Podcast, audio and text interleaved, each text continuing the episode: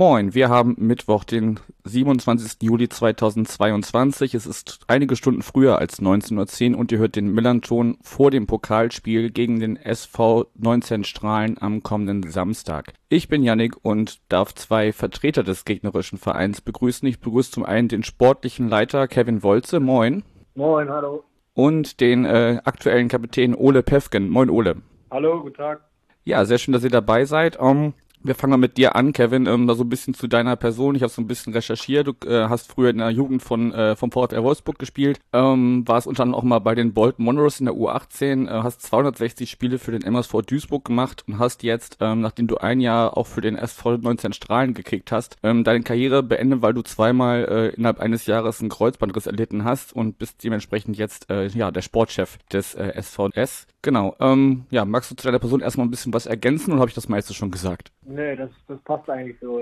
Außer mit dem Kreuzbandriss, das war leider mein dritter schon. Meinen ersten habe ich 2009 schon damals äh, noch in Diensten vom VW Wolfsburg bekommen. Und ähm, ja, wie Sie jetzt richtig gesagt haben, war das, oder wie du gesagt hast, war das jetzt mein zweiter innerhalb von ja, acht, neun Monaten. Ähm, und deswegen macht es jetzt wenig Sinn, dann nochmal, weil immer das gleiche Knie war, immer das linke leider auch noch, wenig Sinn, dann nochmal die Reha zu machen und so weiter. Deswegen ähm, ja, bin ich jetzt Gott sei Dank in die, in die sportlichere Leiterrolle schlüpfen können. Da danke ich auch auf jeden Fall für die Chance, die ich da bekomme, dass, dass das nicht alltäglich ist, weiß ich auch. Aber ja, ist auf jeden Fall jetzt eine spannende neue Aufgabe, die ich habe. Magst du das noch ein bisschen ausführen, wie es denn dazu kam? Also du warst ja wirklich, wie gesagt, erstmal erst ein Jahr da und dann äh, hat man dir direkt äh, die Möglichkeit gegeben, da jetzt sozusagen hinter die Kulissen zu wechseln. Ja, genau. Also ich war, ähm, ich hatte einen Termin bei, bei dem Hermann Tecklenburg, ähm, noch wegen, wegen den Pokalprämien, die wir eigentlich ausgehandelt hatten, für, für das, äh, ja, für den Gewinn vom Niederrhein-Pokal. Und äh, einen Tag vorher hatte ich dann äh, das, das, äh, die MRT-Untersuchung und mit dem dementsprechenden äh, der Diagnose des Kreuzbandrisses. Ja, und dann haben wir uns ein bisschen unterhalten und dann kam das so ja, eins zum anderen und ich hatte ihn gefragt, ja, haben wir da noch Bedarf irgendwo? Ich würde gerne im Verein weiterbleiben und äh, würde natürlich gerne im Fußball auch bleiben, ja. Und dann kam irgendwie eins zum anderen und dann äh, ist daraus die Idee entstanden und dann ging es auch recht schnell, dass ich dann, glaube ich, drei, zwei, drei Wochen später dann auch direkt das Amt übernehmen durfte. Okay, was du da genauso tust oder noch nicht tust, äh, dazu kommen wir später noch. Erstmal äh, kommen wir zu Ole. Ähm, auch deine bisherigen Stationen so ein bisschen zusammengefasst, äh, kommst aus der Jugend von Düsseldorf und Leverkusen ähm, und bist seit der Saison 1920 beim SV Strahlen und jetzt auch seit dieser Saison Kapitän. Möchtest du zu deiner Person noch was ergänzen? Nee, dann muss ich sagen, gibt es eigentlich nicht so viel zu ergänzen. Das äh, passt schon alles, das ist alles richtig. Habe ich das richtig recherchiert, sehr gut. Ähm, dann ähm, machen wir doch über deine Person mal kurz so den, den Blick in die letzte Saison beziehungsweise erstmal noch den kurzen Rückblick, weil als du damals äh, zum äh, SVS kamst, hat der Verein noch in der Oberliga gespielt, ist aber dann in der Saison, wo du dazu kamst, äh, in die Regionalliga West aufgestiegen, wo man auch bis heute noch spielt. Zuletzt äh, hat es zu Platz 15 gereicht, der Klassenerhalt am vorletzten Spieltag wurde festgemacht. Und äh, ja, erstmal vielleicht die Frage, wie blickst du auf die vergangene Saison zurück? Ähm, generell kann ich sagen, dass das hier bis jetzt drei schöne Jahre waren. In dem einen Jahr, wo ich zum SV Schein gewechselt bin, äh, sind wir aufgestiegen. Ähm, da wurde die Saison abgebrochen, ähm, Corona-bedingt. Und äh, wir sind dann als Erster aufgestiegen, hatten, haben uns dann jetzt zwei Jahre in der Klasse gehalten. Wurde dann am Ende der letzten Saison doch ein bisschen enger, als wir eigentlich erwartet haben. Und konnten dann ja, wie, wie du schon gesagt hast, am vorletzten Spieltag die Klasse halten. Und äh, können jetzt wieder die Saison in der Regionalliga West spielen. Okay, also am Ende alles nochmal gut gegangen. Gut, und habt ihr natürlich auch, deshalb sprechen wir heute überhaupt, äh, ähm, den Landespokal gewonnen gegen den Wuppertaler SV. Also neben dem äh, ja, knappen Ergebnis in der, in der Liga selbst ähm, lief es im Pokal dafür umso besser. Schauen wir doch mal, was in der aktuellen Saison bisher schon so passiert ist und vor allem äh, auch auf der Transferseite, Kevin. Da stehen 20 Zugänge, 21 Abgänge, inklusive deiner Person gegenüber. Also neben dir haben auch noch zwei andere Spieler die Karriere beendet. Und ähm, ja, es sind viele junge Spieler dazu, kommen jetzt insgesamt ein Altersschnitt von 22 ungefähr. Ähm, die Abgänge sind um einiges älter. Ja, ähm, erst vielleicht die Frage, wie beurteilst du diesen, diesen Umbruch, den meist, kann man ja schon so, so sagen, wenn 20 Spieler kommen, 20 gehen. Und äh, ja, wie viel Einfluss hast du schon auf äh, eventuelle Verpflichtungen gehabt in deiner Position? Ja, also der Umbruch wurde dann im Endeffekt ein bisschen größer, als wir, glaube ich, alle ähm, dachten und auch wollten. Mhm. Ähm, natürlich haben uns fünf, sechs Spieler einfach verlassen, weil die Angebote von anderen äh, guten Vereinen in der Regionalliga hatten, ähm, wo die die Chance dann einfach wahrnehmen wollten. Ähm, andere haben sich anders orientiert auch und ähm, ein paar ein paar hatten wir dann auch nicht mehr geplant, sodass wir dann auch einfach ja eine fast komplett neue Mannschaft äh, wieder auf die Beine stellen mussten und ähm, ein paar Spieler waren natürlich schon verpflichtet worden, bevor ich dann in das Amt äh, des sportlichen Leiters gerückt bin. Ja, und dann danach habe ich natürlich äh, noch ein bisschen mit an der Kader, Kaderplanung gefeilt auch, zusammen mit, mit, dem, mit dem Trainer Van der Ollise und, und Hermann Tecklenburg dann in, in Person. Ähm, sodass wir jetzt eigentlich äh, ja weitestgehend einen großen Kader, einen Durchschlags, äh, ja, haben, mit dem wir eigentlich in die Saison gehen wollen. Kann immer noch was passieren, weil die, die Transferperiode ist noch bis zum, ich glaube, 31. August. Mhm.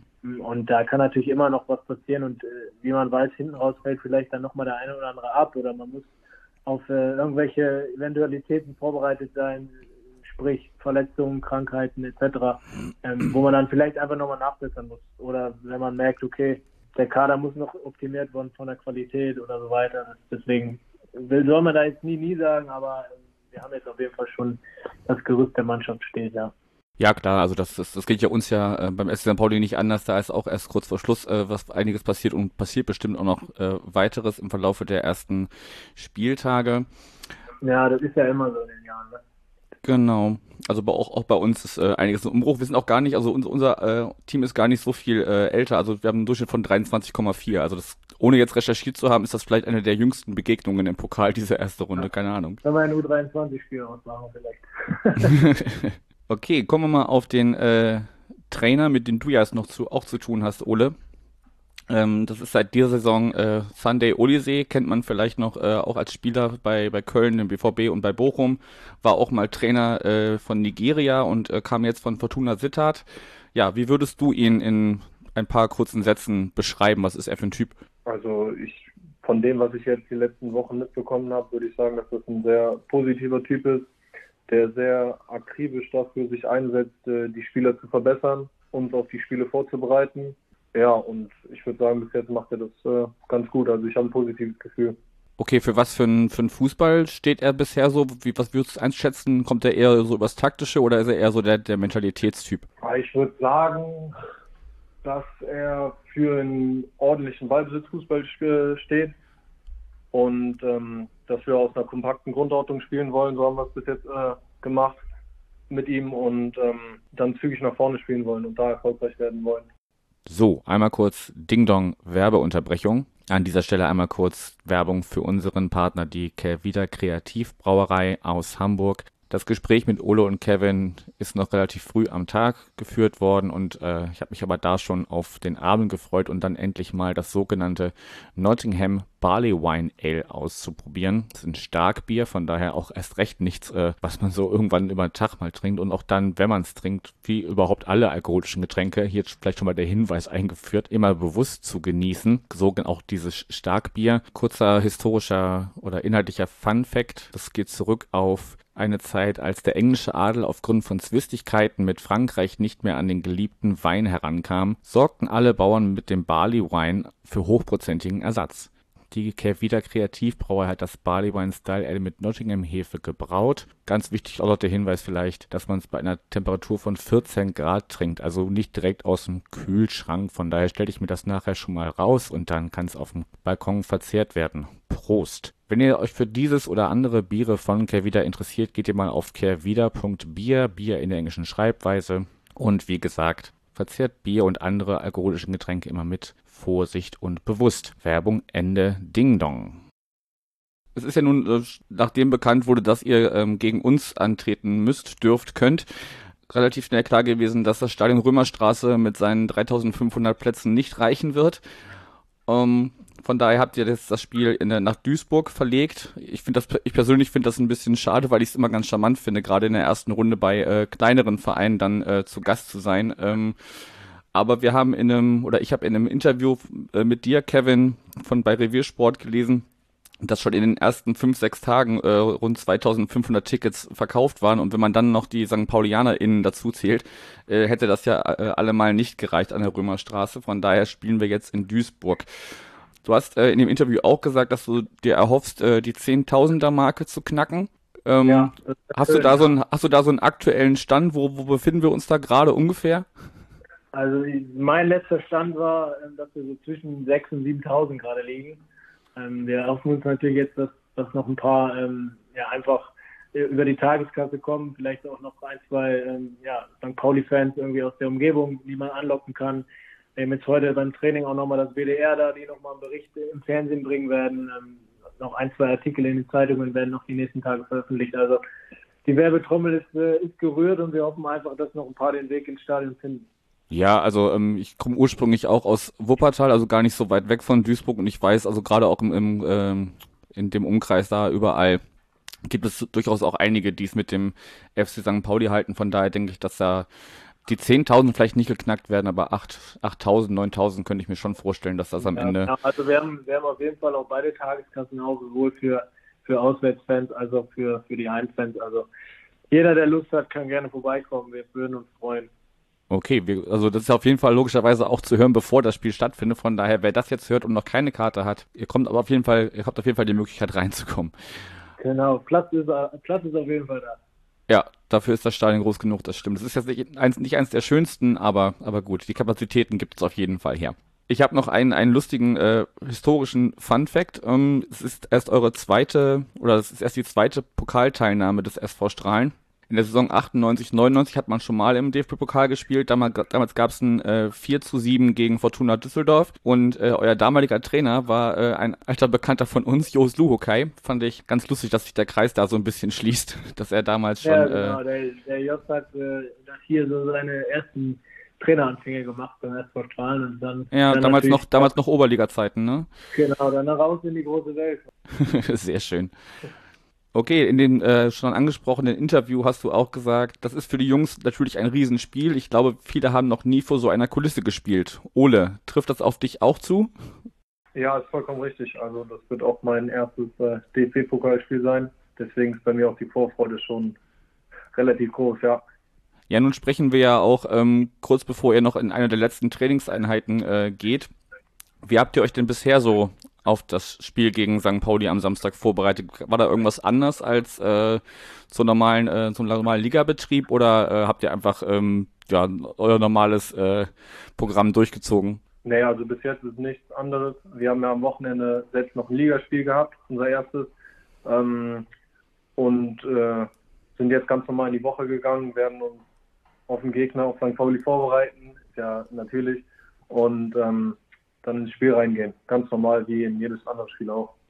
Okay, also keine besonderen äh, Bewältigungs- oder keine besonderen Mechanismen vorher, vorher eingeübt. Nein, ist natürlich ein äh, besonderes Spiel für uns alle, aber nein, sonst nichts Besonderes. Okay, dann ähm, wäre ich mit meinen äh, Themen, die ich soweit ansprechen wollte, soweit durch. Ähm, und bevor ich euch frage, ob ihr noch bunte letzte Worte habt, erstmal die Abschlussfrage an euch beide. Vielleicht fangen wir mit Kevin an. Ähm, was für ein Spiel sehen wir denn am Samstag? Ich hoffe einfach ein, ein schönes Fußballspiel, wo die, wo die Leute, die, die ins Stadion kommen, einfach ja, was geboten kriegen. Wir, wir versuchen natürlich ja, kompakt zu stehen und, und St. Pauli ein bisschen zu ärgern mit, äh, mit allen Mitteln, die uns zur Verfügung stehen. Ähm, aber ja, dass wir, dass wir der klare Außenseiter sind, ich glaube, das muss man niemandem mehr sagen, das wissen wir auch selbst. Mhm. Aber trotzdem sagt er immer so schön, der Pokal hat seine eigenen Gesetze und von daher ähm, ja, freuen wir uns einfach auf ein schönes Spiel und äh, versuchen, wie gesagt, so gut es geht, ähm, einfach einfach ein bisschen äh, ja, unsere Qualitäten zu zeigen und vielleicht auch das eine oder andere Tor zu schießen und vielleicht sogar für eine Überraschung zu sorgen. Okay, wir werden es sehen und äh, du hast Glück, dass es in diesem Podcast kein äh, Phrasenschwein gibt, sonst äh, wäre jetzt was fällig. Ole, wie, Ole, wie siehst du das aus, aus sportlicher Sicht? Du kannst ja direkt auf dem Platz eingreifen.